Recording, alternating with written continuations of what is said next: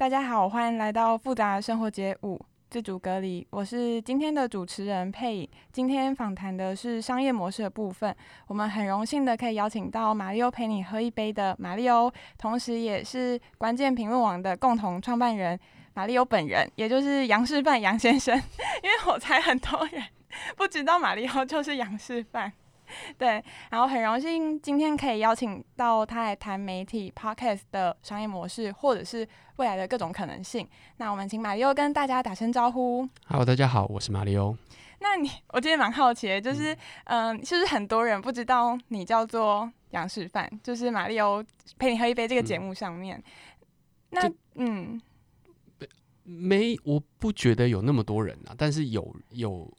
就我觉得他那那个应该不是多数，但是的确有这样子的反应。那就可能我觉得也就是因为我习惯性的用了这个呃我的英文名字的的中译名这样子，然后嗯、呃、大家讲比较久，那久了之后可能就好像会比较容易呃忘了另外一个名字。但其实其实有，我觉得大部分人应该都还是知道的啦。哦，对，因为我。因为我会看关键评论网的文章，嗯、然后有时候审稿是好像很早以前是杨示范，嗯，对，然后后来马丽又陪你喝一杯，我也是到就是听很久的某一集团才发现这件事情。那呃，因为很多的节目其实都是自己出发，像复杂生活节也是，我们从自己然后经营一个频道，或者是有一些自由工作者，他们想要打造品牌，他们为自己录了 podcast 的节目。那像马里奥陪你喝一杯这个节目，它其实是在关键评论网底下的一件事情，并不是马里奥个人的个人品牌。那想要请马里奥谈谈，你当初是怎么定位马里奥陪你喝一杯这个节目在关键评论网体系的角色？没有那么复杂哦，就是 就是一开始没有什么定位体系这种事情。一开始它的概念比较像是说，我那时候觉得呃，Podcast 是一个正在兴起、重新兴起的一个媒介。那作为一个网络媒体，尤其是关键评论网自己自己的定位，就是我们是一个网络媒体。然后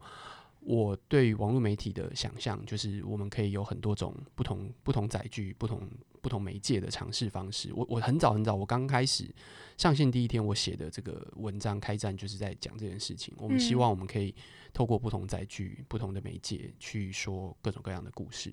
所以，呃，当时甚至比较流行的，后来开始有一阵子，可能大家还在还在摸索的什么呃手表啊，或者是后来呃有 Google 眼镜这件事情。Oh. 那当然，后来 Google 眼镜这个 project 是被砍掉的，但是那个时候其实的确也有一些。有一些媒体公司啊、比如像 BBC 啊，或者是我我不太去 CNN 有没有？我记得我看到是 BBC，就是他们也是试着在眼镜上面做一点呈现。那当然，那个这整个东西都还走太早了，然后眼镜的尝试也都还还有很多限制在，所以最后其实并没有真的打造出一个很好的一个应用方式。但是声音或者说 Podcast 这件事情，其实早在二零零四年、二零零五年的时候，其实就已经。呃，因为它并不复杂，所以很早就已经开始有一些尝试跟应用了。那只是说，在我开始研究的二零一六年的那时候，是美国已经算是又重新再热起来。那台湾相对在那个时候知道的还比较少。那我们那时候就只是在想说，那怎么样用呃声音这样的方式来说一个故事，或者说不同不同的故事，所以就要实验嘛。那实验当然就是呃要人开始。所以那时候当下其实也蛮单纯，就是因为我自己有兴趣。所以我就呃花了一些时间开始做研究，然后包含了研究器材、研究设备、研究怎么使用、研究剪接，然后上传到什么平台，就整整个一条龙的方式去制作，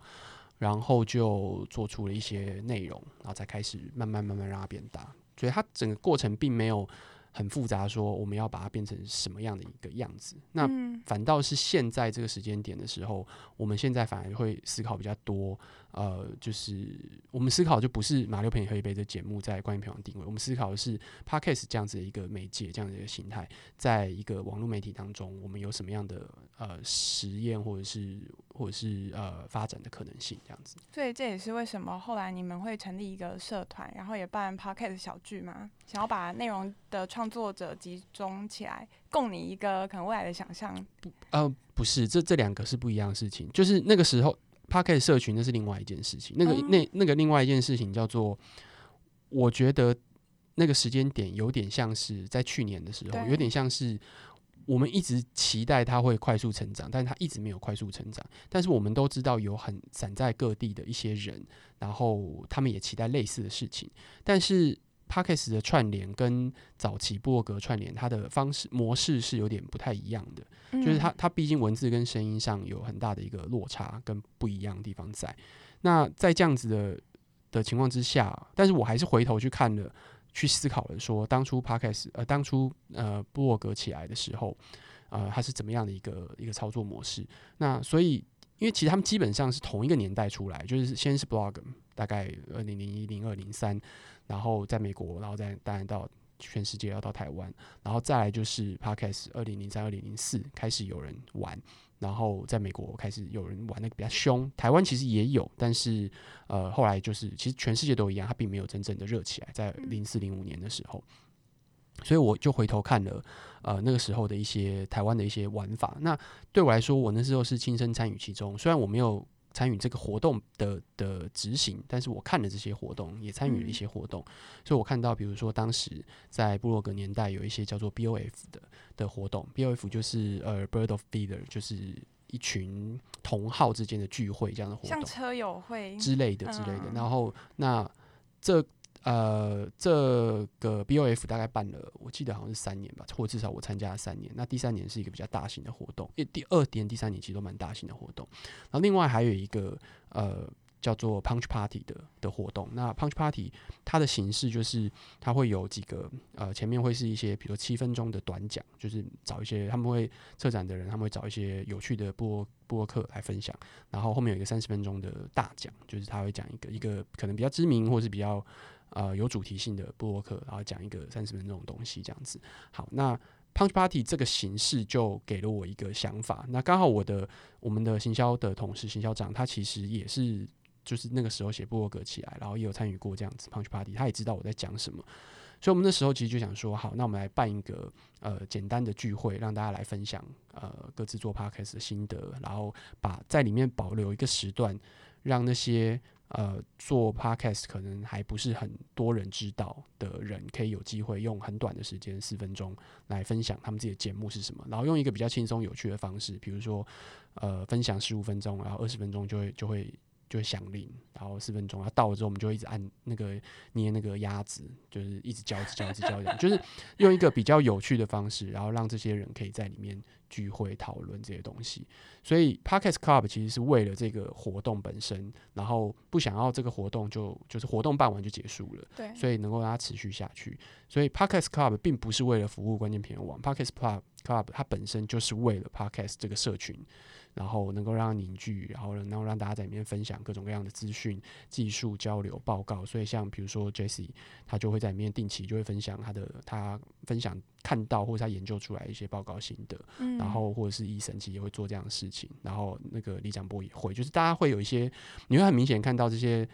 有一就是大家已经认识这群人，或许说可能大家还不知道现实中他们长什么样子，或是真的面对面，嗯、那那就是我们的聚会要做的事情嘛。那当然它并不是一个呃，好像只有我们能够办聚会，所以在里面你也会看到很多呃各种各样的活动，尤其是可能我们主要都聚焦在台北，所以如果是台中啊、台南啊、高雄啊，或者是像最近好像有宜兰的活动，就是各各个地方，台湾其实并不小，所以它有很多。地方有可能做这样子的 podcast 活动，然后他们或或 podcaster，但是呃，也没有什么理由每次你都要到台北来参加这样活动，其实是没有什么道理的。所以如果各地能够有各地呃串联的方式的话，我觉得它其实对于整个社群的发展都是非常好的。所以其实有一点像是把自己作为一个平台，让很多的内容者进来，也让观望的人可以降低他的参与门槛。它其实没有很复杂，它就是社群，它就是社群。嗯、社群的定义就是可能某一群，人对于某个事物有类似的喜好，然后我们把这一群人聚在一起，就就这样子，没有很复杂。那回到就是马力欧陪你喝一杯的内容本身是以人物专访为主，然后我在听某一集的时候有听到说，这个格式其实是在某一次跟一个作家朋友聊天。然后顺便把名字都一起想好，就是好像可以聊一聊。然后在你喜欢喝酒，马力欧喜欢喝酒，所以可以用这样的形式，不然就叫做马力欧陪马力欧陪你喝一杯。然后可以以专访为主，那你也不太需要去额外的去想格式，可以先从这部分开始。那以人物专访的这个形式，你觉得嗯、你当初可能是从这点开始，但是你已经做了三年，那你觉得人物专访这件事情的优势或者是它的限制是什么？就这个内容格式，它的优势优势就是每一集可能都会有一些新鲜感，就是来的人都不太一样。然后，那当然，如果来宾本身知名度很高，那可能大家会吸引到一些本来没有在听的人，这也是有可能的。嗯，但是他其实当然有很多很多问题哦，不，那可能也不是问题啊，就是他自己本身人物专访的一个特质，就是呃，会不会问这件事情影响很多，就就是主持人会不会问问题？对，主持人他要怎么样在这个访谈过程当中做好他的工作，然后让这个故事讲得好，因为。来宾本身他不是主动在讲的，就是他本如果今天是个演讲，他可以设定好他就要讲什么，然后他会不会讲，他会分享什么东西，他会自己去控制这件事情。那那这个东西就在他。但是如果是一个访谈节目的话，访谈者就就我现在到现在为止的经验，访谈者大部分人都都人都很好，所以但他们如果有满肚子的故事，或者他们有很多很多精彩的想法。但他们在你没有问到点的情况之下，其实他他是不不会讲的，他不知道该怎么讲，他也很难说。今天你今天在问一个问题，然后他突然觉得啊，我不想要回答这个问题，但是我很想要有另外一些东西我很想要分享，然后就噼里啪啦自己讲二十分钟，这个是很难的。这件事情比较不容易发现发发生，所以那你主持人，你面对到一个每一个人来的人，可能都是一个很棒的资料库，是一个宝库。那你要怎么样让这些东西能够好好的展示出来，有逻辑、有顺序。有节奏，有脉络，这其实是是一个困难的工作，所以你你要怎么做好这件事情？所以它其实是有它的呃不容易跟压力所在。然后再来就是说，可能我们这样类型的访谈比较会是我我期待它会更有深度，或者是呃跟人家不一样，所以这个东西它会比较长，比较有可能比较没那么欢乐或轻松，嗯，或是更更休闲、更娱乐。所以呃，我觉得他要。扩张，或者说他要做到一个一个很很有名的程度，或者说很大的一个程度的话，他花的时间跟力气其实也也不小。就变成说，嗯，你要怎么样建立起说，哦，这这个东西给人家感觉是哇，我就是每次我都要听，然后呃，我不在意你访问的人是谁。其实这件事情本身就会变成另外一个有趣的点。就像刚刚我们讲说，哦，优点是。哦，如果这个来宾很有名的话，哦，大家都会想要知道这个东西。反过来，这可能会是个缺点。就今天这个来宾如果没那么有名的话，那大家是不是就不听了？哦，对，所以就有这种可能嘛。但是，那我们做人物访谈节目的的一个很重要的的目标，或者说很重要的一个结果，就是来宾有名或不有名，他都想要听，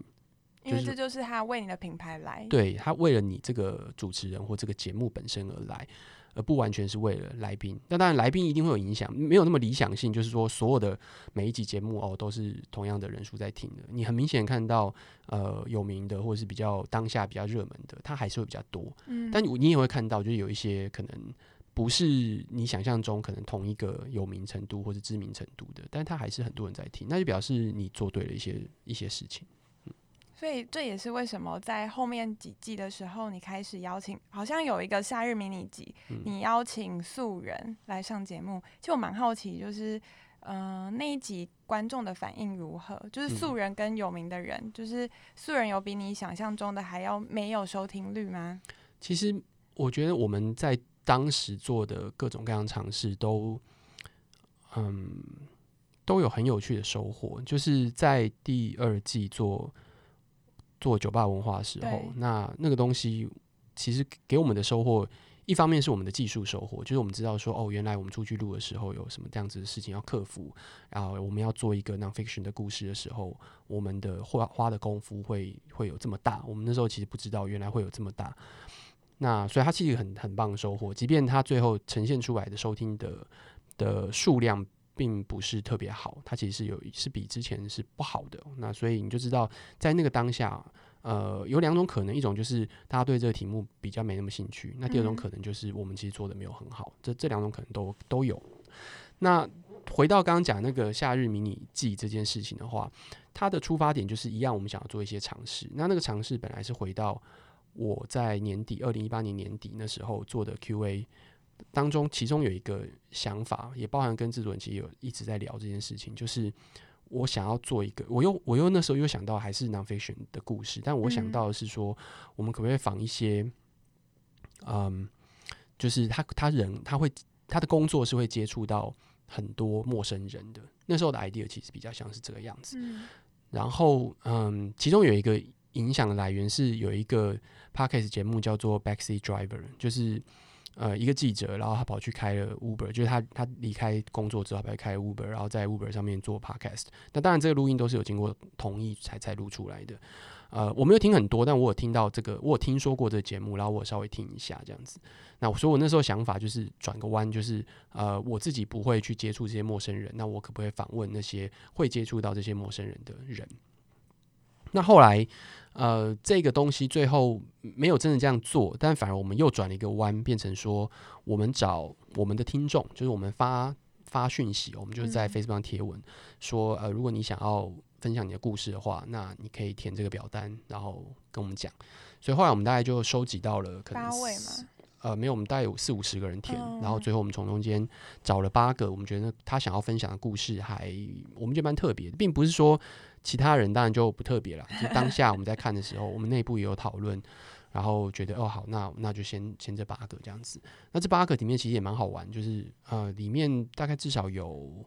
两到三个，其实他们是从刚好从国外就是回台湾，然后呃有这个机会可以录音这样子，所以其实都蛮有趣的。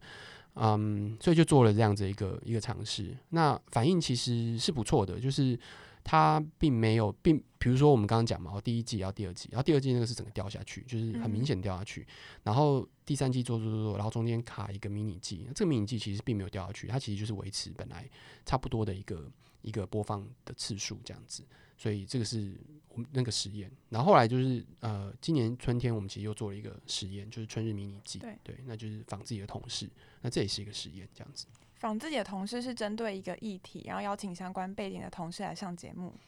访自己的同事，呃，两种都有，一种就是你刚刚讲的某一个议题，嗯、然后刚好我们说在做，或者是刚好发生什么事情。比如说第一集是做保平信号，那刚好我们同事在上面。对然后第二集是，呃，不是第二集，就后面有，比如说像那个冬奥要要延后这样子，对对对对对，那就找运动世界。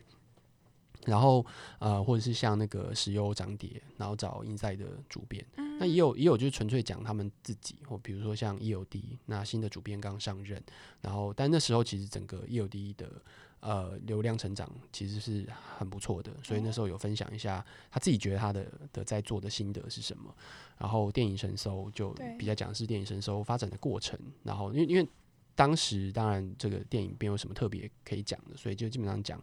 电影搜电影神搜本身发展的过程，或者是国际大风吹，就是、哦、就是国际大风吹发展的过程这样子。我有看到那个标题下的很精准，哪一个？就是国际大风吹的标题。嗯、你们标题都很有巧思。然后我是有听 Inside 主编的那一集，然后确实也是不止谈投资的投资环境、理财 ETF，他有谈到他本身就是为什么会踏入理财这件事情。那像呃。在马力欧陪你喝一杯都还是以人物专访为调性，但我知道很多像是转角国际他们会针对一个嗯、呃、新闻做评论。然后现在虽然有夏日迷你季的尝试版，就是都还是找就是自己家的同同同事。那有没有想要再更往就是议题讨论多一点？嗯，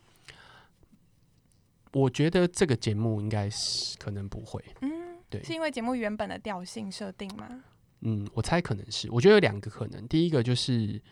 嗯、呃，这是一个人物访谈的节目，它设定是是固定的，那没、嗯、没有人说不能改哦。对对对对，但是我觉得可能它不太适合，就现在来讲。那但其实我中间还是会做一些，偶尔我们还是会做一些其他的东西，嗯、可能就我自己自己自言自语讲讲一集对，这这也是有可能的。这其实就变成说，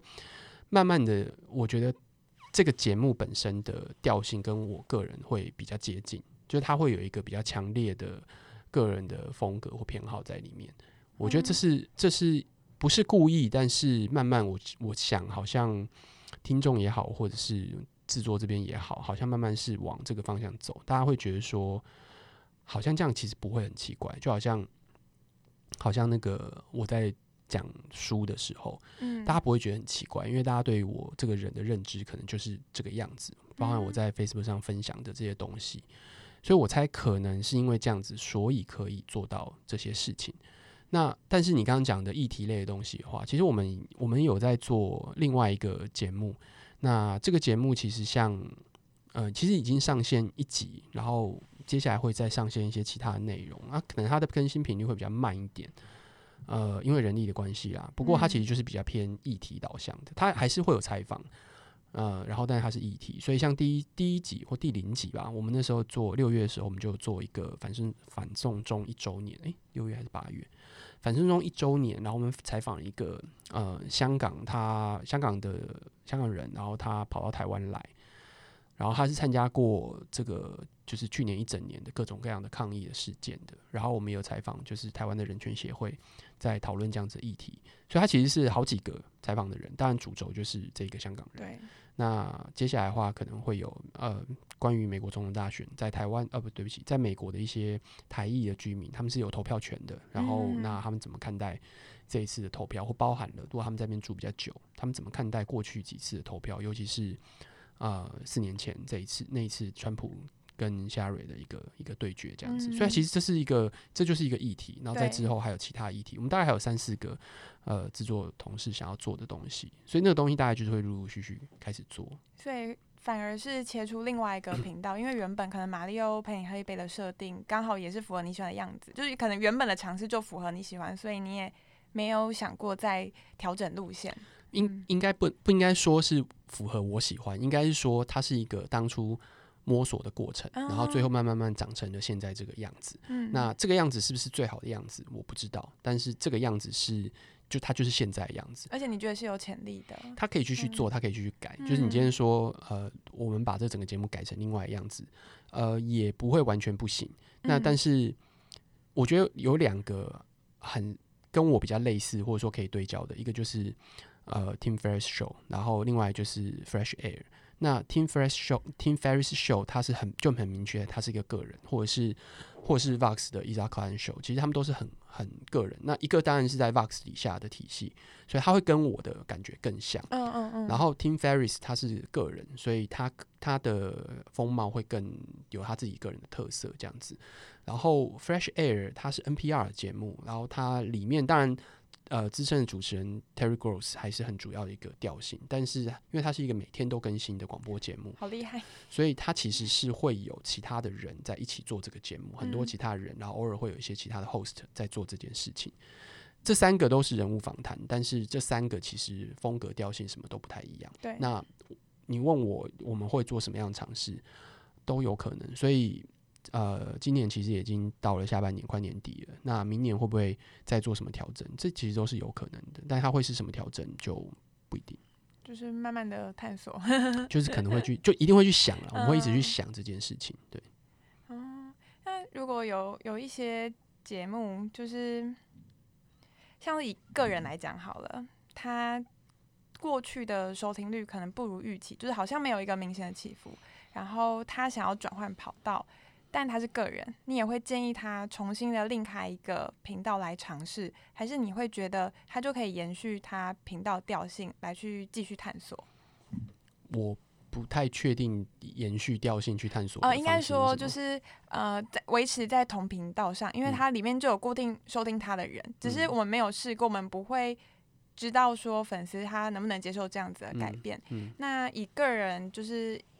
不是一间媒体公司的 podcaster 来讲，你会比较建议他是从原本的频道尝试起，然后跟他的粉丝一起经历探索的过程，还是他应该可以重新开另外一个频道，从零到一开始累积起？嗯，都可以，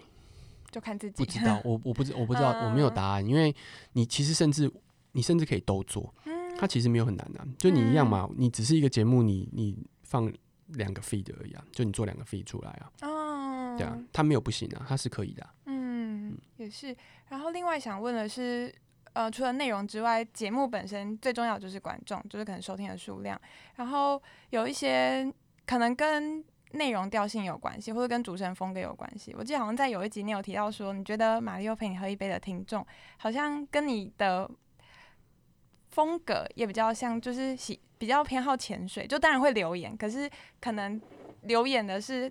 庞大母群当中的其中一小部分而已。那我想知道说，如果嗯、呃，你在评估自己频道的影响力，你会从收听人数、回馈数，还是有其他的指标来帮助你评估自己节目目前的影响力吗？嗯、呃，其实大概就是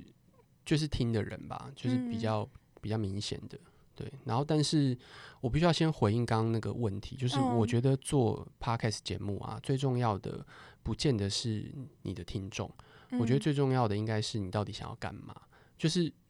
我我在所有公开场合或者私底下分享的时候，我都非常强烈的。呃，希望大家在做节目的时候，先想清楚的为什么。嗯，哦，那这件事情本身，好像大家觉得这个是一个很理所当然，但通常通常不是，因为你会发现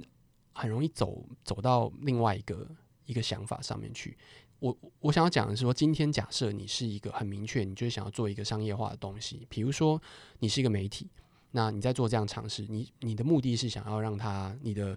呃在不同的领域的知名度打开，然后让接触更多的受众，嗯，这是很清楚的。那你当然要追求就是呃听众喜好是什么，你能做出更棒的东西，吸引本来不知道你的听众，嗯，或者是说你是一个嗯。你是一个某一个某一个个人，然后但是你知心里面很明确知道，我今天就是要做个人品牌，然后我要把我的品牌知名度打到更大，然后 Podcast 对我来说就是某一种尝试的方法，跟部落格、跟 Facebook、跟 IG、跟 YouTuber 其实是一样的东西，那也很好，那你就会知道说，我就是要找到我的那个受众，不管那个受众是本来的客群，或者是还没有接触到我，但是我要把这东西打出去的，那是一个行销管道，这样也很好。但是就我的。的感觉跟我的观察，其实多数人并不是这两种，多数人是有点游走在我自己想要有一些东西想要讲，但是我又很期待，好像如果没有人知道，好像那我做这东西要到底要干嘛？嗯，对。那我觉得你的念头应该要重新思考，就是说你到底为什么要做这件事情？如果你今天。是为了，因为 Podcast 现在很红，然后你也想要做这个东西的话，那我必须要重复讲很多次，就是很红的东西很多，过去热门的东西也很多，嗯，那你每个都尝试了吗？就在那个在这个 Podcast 热的远远远远之前，那部落格你写了吗？然后当 Facebook 出来，然后当这个 YouTube 出来的时候，你做了吗？嗯，然后当 IG 出来的时候，你拍了吗？如果都没有，那为什么是 Podcast？就为什么嘛？就你要你要一直去回答这个问题，那为什么？嗯、哦，那你可以跟我讲说，哦，因为我的声音比其他刚刚以上所有都还要好。那 fine，这是一个非常好的理由，就是你觉得你不是一个视觉化可以呈现很棒的东西，但是你觉得你听觉化可以呈现非常非常好的东西，那当然没有问题。但是如果不是这个原因，如果你的问答案叫做哦，因为，所以我觉得关键是在于说，你为什么要做这件事情，就是。以上刚刚讲的所有这些，它都是可以红，曾经可以红，现在也可以红的方式，各种各样的方式，经营粉丝页、写博客、IG 什么都可以。那为什么是 Podcast？所以我想要回应的就是说，我其实觉得，如果你今天在做这个节目或者一个 Podcast 节目，你做得很开心，那听众增加与否，对你来说其实不应该是那么大的影响。因为讲最简单，就是当你的节目。听众可能不到一个程度的时候，你以现在的 Podcast 商业模式来讲，你几乎没有商业化的可能。嗯，那或者是说，就好像回到以前的布洛布洛克布洛格的时代，你你当然你每一篇文章可能有个几千人看，然后总共累积下来，你可以放 Google AdSense 去赚一点联播网的钱，嗯，但它终究就是几百块几千块的收入一个月，它显然不可能养活任何一个人在在一个城市里面。那你回到 YouTube 也是一样。大家都，大家现在应该也都知道，如果不接置入的话，你一个节目一集没有个几十万播放，然后没有办法每好几集都这样的话，你一个月也拿不到个几万块。嗯，即便他们已经有可以这种零散的流量去累积广告费了，但依然是这个很明显的是这样子的情况。那 Podcast 就算你走到了跟美国一样，就是那种可以走联播网的模式好了，你一集没有个几千几万的人播放。就算是你几千几万个人播放好了，它也就是一个几百块、几千块台币的收入。对，那所以呢？所以我我我是认真的，可以算给你听。就是在国外有一些网站，你去如果你去 Google 说哦 Podcast CPM，你就会得到一些，就是在美国 Podcast 他们大概去抓 CPM 的数字，CPM 就是每千次播放的广告费用。嗯、那这个 CPM 呢，它其实已经可以比影音还要高了。可是即便是这样子好了，一般平均如果你是五千次播放的话，他们大概会抓你的 CPM 可能是落在十五到二十块美金左右。我们抓高一点就是二十块美金。嗯、那今天如果你的呃，节目是五千次播放，每一集那就是五，那就五乘以二十就是一百块。所以一个节目，你一个节目可以带给你一百块，然后那五千次播放可能要累积快一个月的时间。好，那如果你有四个节目，就是一百块乘以四，就四百块，四百块美金，一万多块的收入，那。一样，again，他不太可能在一个城市里面，然后能够让一个人可以呃活得开心，好，生活得开心，可能可以勉强，但是可能生活没办法那么开心。好，他其实还不到最低工资，所以你去打工都赚钱都比这个多，就任何一家店你去打工可能赚钱都比这个多，所以还是那个问题，为什么？就是为什么你要做这件事情？嗯所以我想要提的就是说，其实我我知道的，比如说我很喜欢听的那个小人物上篮这个节目，好了，嗯、他们他们刚开始做的时候，就是就是没有人听嘛，就很他们很早做，他们比我还要早做，所以那时候做的时候，他们就常常在说什么，那时候每次收听可能就是个位数啊，然后不小心破十位数，就是可能有人不小心多按了一次什么之类的，然后慢慢慢累积到现在可能几百几千这样子，可是他们。在他们的社群里面，他们做的很开心。他们每一次 NBA 在比赛，然后聊天，每一次聊就聊可能一两个小时。然后，但是有多少人听完，他们可能也不是那么在意。但是越来越多人加入这个他们这个这个社团这个社群，然后去讨论这样子的事情。对他们来讲，那个不是为了赚钱，嗯，那就是一个分享。所以他们在打造一个另外一个社群。所以那个那个是明确的。当你的目标跟跟想要达到的。的结果是明确的时候，你就会很清楚知道你该做什么，不该做什么。当你今天的目标是在犹疑的，或者是其实你你没有那么努力的想要去达到这个商业化的时候，你就很痛苦。就是你一方面想要做你自己很喜欢的东西，结果你发现你自己很喜欢的东西可能就有十个、二十个人在听，那这是。这个这个你可能就觉得有点挫折，就是啊，为什么我要去做这个啊？我是不是应该调整啊？可是调整之后，我是不是太商业化了？那我又不想要这样子啊？那你就会在那边两边拉扯这件事情。所以就是最后一次，就是那你为什么要做这件事情？你先想清楚了，后面的事情才会比较简单。对啊，就是刚刚我们提到的是，可能想要问的是关键，嗯，马力欧陪你黑杯在关键评论网的定位。那刚刚有延续到说。为什么要做？然后目的是什么？那就是这几年下来，马六陪你喝一杯，还是一个探索阶段，或者是一个，就是因为关键评论网是一个媒体的平台，然后所以我们有一个 podcast 的尝试。现在还是这个阶段吗？还是已经有想过呃自给自足，或者是经由呃经由合作、商业合作来达到可以呃打平，就是可能。制作团队的可能一个人的人事成本，嗯嗯，其实以现在的广告的需求来讲，其实是可以的，那就只是在怎么样跟客户沟通而已。嗯、因为因为它是一个人物访谈，然后有对于我们来讲，有一些呃客户他今年开始在才接触 Podcast 这个媒介，所以他们会。比较不太确定该怎么做，因为其他的东西是熟悉的，那这个东西对他们来讲，相对来讲是不熟悉的。不管是针对代理商或对品牌，不管针对代理商或品牌客户，其实都都在一个呃摸索的阶段，所以。我们基本上就是在讨论，跟客户讨论怎么样合作或者怎么样做广告的方式。那现在 Podcast 当然越来越多，而且是蛮清楚的一些做法。那这些做法，呃，我们也都可以做尝试跟讨论。那唯一不能比较不能接受，或者现在还不太想要做的，就是说，哦，我们今天整集其实都是一个广告，就是你今天听到的所有的人物。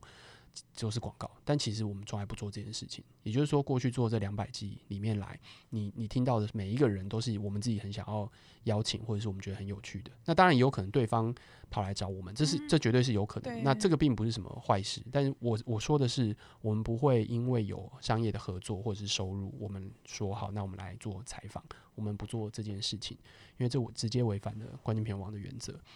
所以我们我们不做这样子的一个一个合作方式。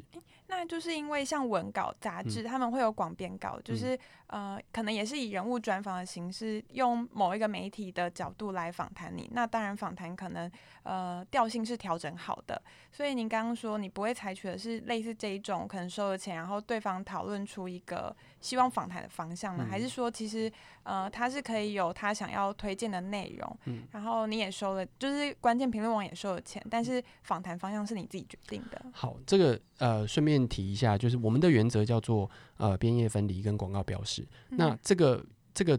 实际上做法就是说，关键片网当然也有广编稿，整个关键片网集团所有底下都会有广编稿。嗯、那这个广编稿都是由业务团队去执行的，而不是编辑团队去执行。嗯，对，所以这是所谓的边界分离。所以对于编辑部呃部或是内容团队的同事来讲，他不会有所谓收了钱去做采访这件事情。哦，这是这是第一个。那广告标示就比较单纯，就是说，今天他如果是一个广编，那我告诉你说，哦，他是一个广编，他是一个 sponsor，这样类似的东西。嗯、所以回到刚刚的问题，就变成说，呃，文字上面反而比较简单，就是我可以，我可以标示，然后我可以、嗯、我可以找不同的人来做，它放在同一个媒体里面曝光。那 Podcast 来讲就变成比较难，就大家想要的是在你这个 feed 里面曝光，就是这一个节目里面曝光。可是我广编稿它要怎么呈现？所以它变成可以做的事情比较像是说，呃，我们做过的像那个棉豆腐跟我们的合作，是我们用问答的方式去呈现，但是它的它的它的那个长度是一集可能就是两分钟左右，好，或是每一次访谈的时候大概就两分钟左右，让大家而且明确让大家知道这是一个广告。哦，就是这个节目是 sponsor by 谁谁谁这样子，所以这是一个明确的，呃，做到一个明确标示的的方式。嗯，那它还是由我来采访，原因是因为我们觉得在那个情境之下，尤其是在 Podcast 整个业态之下，这件事情本身是可以被读者接受的。听众接受的，听众不会觉得哦，你好像就这个收了钱讲了业配之类的，他们已经很明确知道这是广告，即便这个广告的问的人是由主持人本身在问，所以我觉得这是 Podcast 这个业界呃明确大家，尤其是听众不会觉得这很不舒服或很怪。那在新闻媒体里面，我刚刚讲那两个原则如果不遵守的话，其实对于观众或者是读者来讲，其实是会不舒服的。就是我今天看到一广告，但我不知道它是广告，或是今天。我明明知道，呃，就是我不知道你收了钱来帮他讲好话，嗯，这件事情，这就这件事情本身是会让阅读那一方会觉得不舒服，或觉得怪怪的。但是在 Podcast 里面，呃，大家不会这样觉得，就是我很明确告诉你说，啊，这就是广告了，我就这就是我今天赞助的厂商了，所以大家都知道嘛，大家都知道这是赞助的厂商，嗯，所以走到另外一步，就是再深一步，就变成说，哦，你今天听了整集的采访，哦，你觉得好好听，就会发现说，哦，你这竟然是广告，欸，诶。那你你这个时候你就会觉得有点不舒服了，被背叛了，就会觉得怪怪，因为好像不太对吧？对，就是这中到底哪一个问题是真的，哪个问题是是设定好的？哦，所以其实这个是一个呃，我我觉得在这样子的一个商业模式当中，我们希望能够呃维持这样子跟听众比较比较互信，然后可接受的一种一种沟通方式。刚刚的问题是什么？嗯、呃，对，我觉得其实有回答到，嗯、就是。嗯，我我我想到的是，其实不不论是以媒体平台为原则来思考广告这件事情，或者是以个人，就是我是个人要接，然后我们可能也没有就是媒体的原则需要遵守，但每个人原则不一样，但是。回过头来，是我们要跟观众建立怎样的关系？会不会其实就算没有违背我的原则，可是只要我做了，我的观众就会不喜欢，慢慢的我就会流失可能我在意的事情，不一定是收收听数，但就是我在意的事情。然后我突然想到的是像，呃以 YouTube 来讲，浩浩他就是摆明了他是一个业配频道，虽然他没有开头的讲说我就是业配，可是他的。就是举手投足，他的一切大家都就是为了看他的业配来的。那我自己觉得，可能叶配就有不同的形式，说不定如果你是直接的讲明了我就是一个夜配频道，说不定你就会吸引到想要看就是新商品的观众，这也不一定。但总体来讲，我觉得好像控制观众的预期是重要，就你要跟观众建立起怎样的关系？嗯，就你跟他讲清楚就好了啦。那我我觉得我们比较。比较没办法跨过去的，就是说，因为这是一个，我还是觉得，呃，我们是一个新闻媒体底下的节目，嗯、那他必须要大方向的遵守这个媒体的原则。嗯，所以像我刚刚讲的，就是可以做的东西很明确，不可以做的东西也蛮明确的，嗯、但中间有什么东西是可以尝试，然后可能大家都可以接受的，那这都可以持续再去讨论或探索。OK，那如果有就是有有关嗯、呃、有主持人或是节目的负责人，他觉得观众的人数对他来讲是重要的，不论是可以变现，或者是他就喜欢看到很多人听，人数对他来讲是重要的。那你觉得在制作 Podcast 节目留住观众的要素是什么？是定期的更新吗？还是内容的长度长短？其实都有诶、欸，我觉得它没有一个绝对的因素。你看所有的报告或者是所有的问卷，你你就会得知，对对对，呃，没有一个绝对的的事情。那很对，没有绝对的事情，所以更新频率绝对是重要的。我我可以非常肯定的告诉你，更新频率绝对是重要的。所以你能够有办法维持周更。当然是很好的。然后，如果你可以、嗯、呃周双更，那当然更好。如果你可以日更，那当然更好。就是它累积的速度是不一样的。是因为观众喜欢看到你一直呃，就是他对观众的影响是什么？因为你会一直一直曝光嘛。就你开始订阅之后，然后或者说你开始听的时候，你可能不喜欢这一集，但你可能喜欢下一集，所以它的选择是增加的。所以收听整体来讲，你可以累积的速度也好，或是收听的速度。收收听的数字也好，我我相信它是会会有影响的。那当然，你的更新频率越高，你的成本跟资源还有精力会投入的越高，所以这是这是相对的。嗯，呀，所以我觉得更新频率绝对是重要的。那时间长短，我觉得也是重要的。那就是看你的设定是什么。嗯。那如果你今天设定就是说，比如说通勤十分钟，跟你讲说，哦，每次通勤那更更不止十分钟啊。但但是反正。呃，每次他假设我假设我们今天讲哦，或者说我觉得另外一个例子好了，像呃有个叫 CNN Ten 的哦，那 CNN Ten 的话之前叫 CNN Student News，它后来改成了 CNN Ten，他就是说我们在十分钟，然后告诉你每一天的重要的大事这样子。嗯、那它其实是一个影像，然后放在 Podcast 上面，那我 YouTube 应该也有了哦。那 CNN 网站自己当然也有，所以就是 CNN Ten 就很明显就是十分钟每天新闻就这样子。OK，所以你如果也还要做一个这样子的东西，那你的听众就有这样期待，就十分钟我来看这个，十分钟我来听这个，就这样子。所以关键是在于说，你你跟你的听众建立了一个怎么样的期待关系，然后维持好这样子的一个期待关系，然后慢慢慢慢的去扩展这个听众，他们自己就会去分享，然后所有你该做的行销相关的事情，你也都应该做。所以。如果你认真想要把这东西做做的成持续成长的话，以上我们刚刚讲的所有东西你都要做，包含了维持你的更新频率，更新频率能够拉高是会有帮助的。然后维持你的格式调性，搞清楚观众跟搞搞清楚听众在你这边的期待，或是你想要跟听众建立的关系是什么。每天五分钟、十分钟，或者每周一个小时、一个半小时，然后。所有的行销的的通路都都应该要做，这以上包含了 Facebook、IG。如果你想要做 YouTube 也可以。还有一个最容易被人家忽略的就是官方网站，嗯，就是网站绝对是重要的，你都要做，尤其是网站，你不要只做 Facebook，只做 IG。有人只做 IG，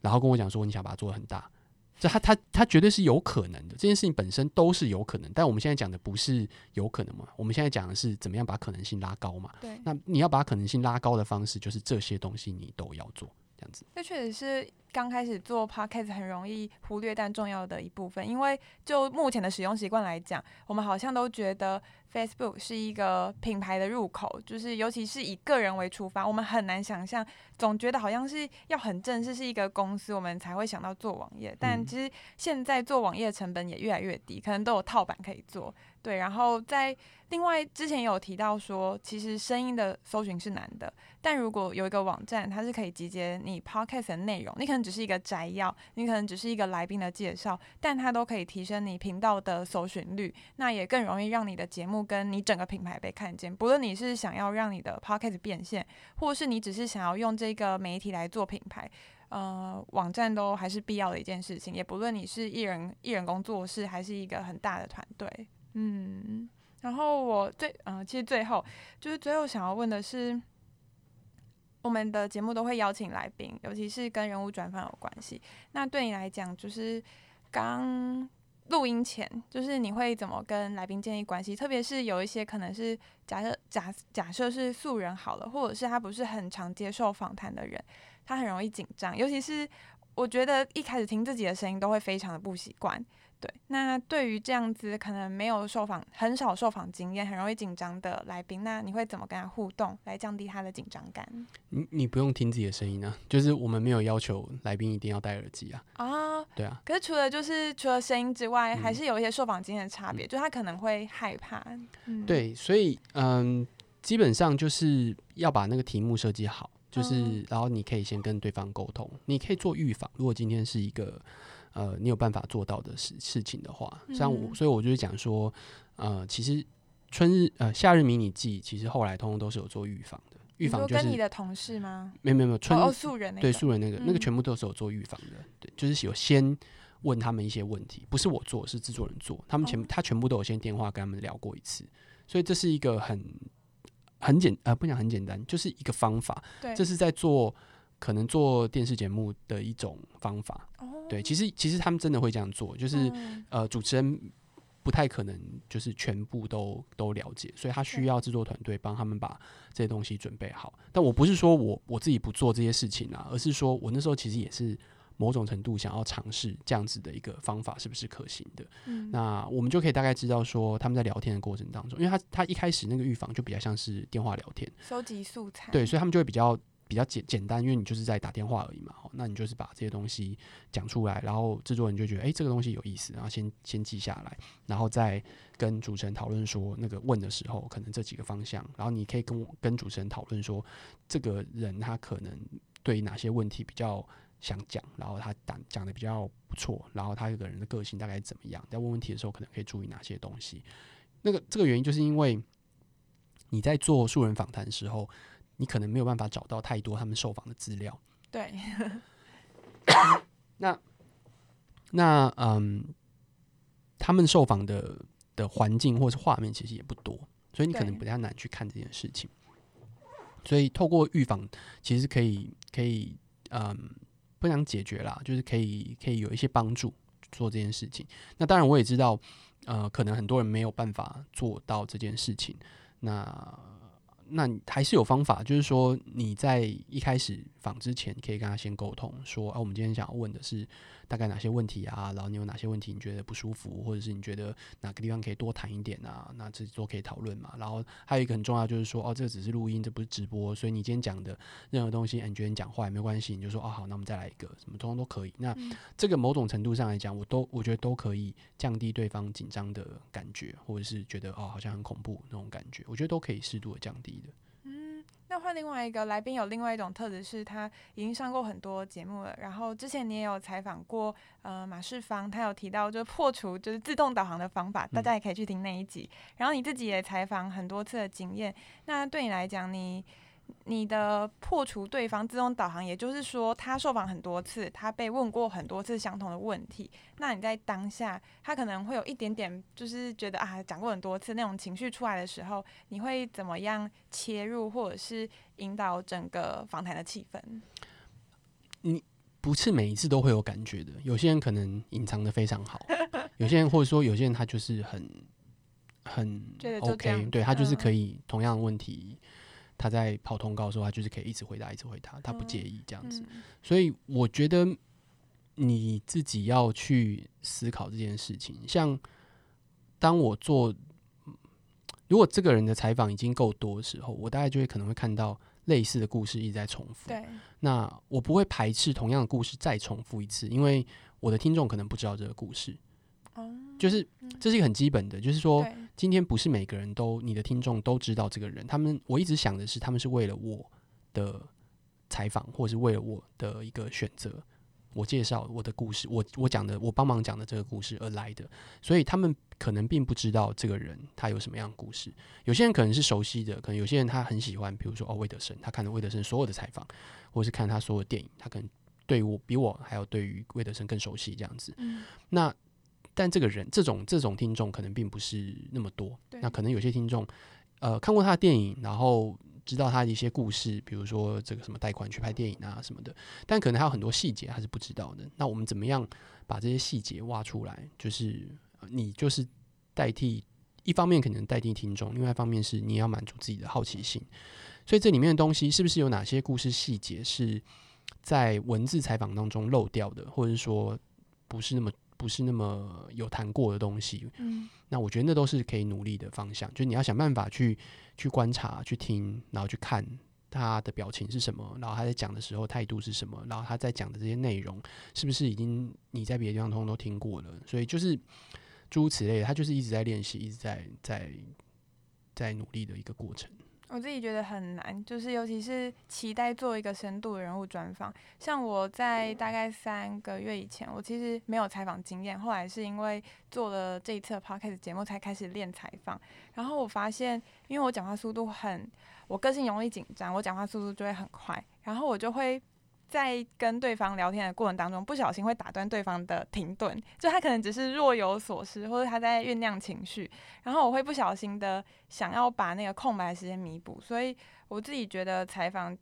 就是一个修炼的过程，可能是问题深入的方向。说不定三个月以前，我可能就真的没有办法看到那个深入的切入角度在哪里。可是随着采访的经验不不一样了，然后可能读的东西也更多一点，那就可以找到角度，然后也可以在现场堆叠出一些其他的问题。然后就是我我自己我自己对于 Podcast 的角度，就是除了自己喜欢。问问，就是我我很好奇这个人，然后他是内容的一部分，但我自己也保持着他不一定可以赚钱，就是